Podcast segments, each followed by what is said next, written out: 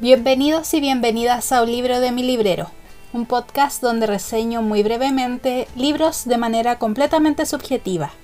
Mi nombre es Amanda y les invito a escuchar la reseña de un libro de mi librero. Hoy traigo la reseña de un libro que fue una completa sorpresa para mí, Los cadáveres blancos, de la escritora española Gema Herrera Virto. Los cadáveres blancos es la tercera novela de una serie titulada Caronte, yo no tenía idea, simplemente lo leí. Buscaba una novela policial entretenida y esta estaba gratis para Kindle Amazon. Y de todas maneras no fue impedimento para disfrutarla. De hecho, me enteré que era la tercera porque alguien lo mencionaba en su reseña después de que yo lo había terminado y empecé a buscar. Y si bien la historia tiene más de 350 páginas, es súper entretenido y está escrito de una manera muy amigable.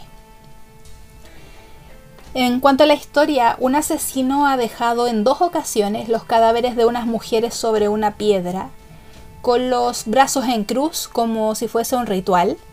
Sus cuerpos han sido cubiertos con un maquillaje blanco, por eso el nombre. Y aquí es donde van a entrar nuestros protagonistas. La primera de ellas es la forense Natalia Egaña, que está empecinada en que el caso corresponde a un asesino serial. Luego el detective Carlos Vega, que se encargará arduamente en descubrir quién está detrás de estos asesinatos. Y Gus, un estudiante de informática bastante simpático que les ayudará con la investigación.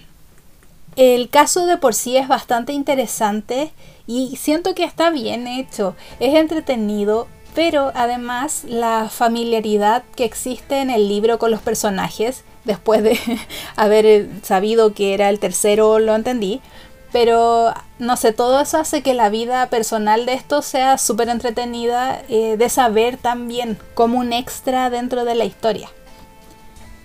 Como dije, yo no había leído las dos horas anteriores y aún así estaba súper entretenida y, y súper interesada en la vida privada de los protagonistas. Así que además de ser un muy buen caso policial, había algo de chisme y fue, no sé, una experiencia súper agradable.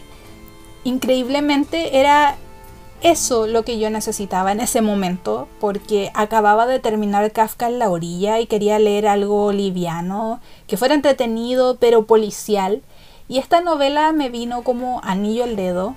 La leí súper rápido, me ayudó a despejar un poquito mi mente. Pero además de todo eso, de que sea simpática y un buen caso, creo además que está bien escrita. Eso lo agradezco harto. Entonces, después de enterarme de que eran tres novelas, tenía muchas ganas de leer las dos primeras para ver cómo comenzaba esta trilogía. Así que leí La Red Caronte, que vendría siendo la primera.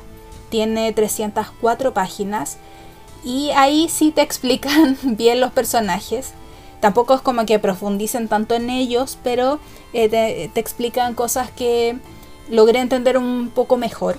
Y por otra parte, el caso en sí que se trata, porque esta son una serie policial, me resultó bastante interesante, pero creo honestamente que no es ni la mitad de buena que la tercera.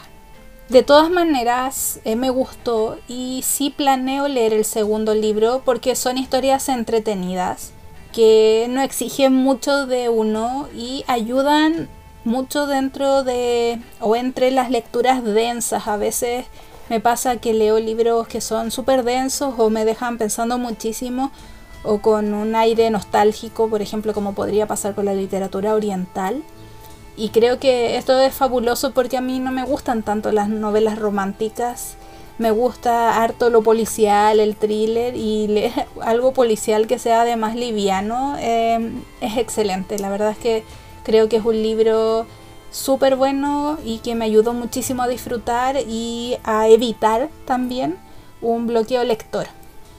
No revelaré más información sobre los cadáveres blancos por si alguien quiere leer alguna de las novelas y no quiero spoilear nada. Así que les agradezco por haber escuchado este episodio y les recuerdo que tendrán un episodio cada semana para reseñarles aquí un libro de mi librero. Hasta la próxima.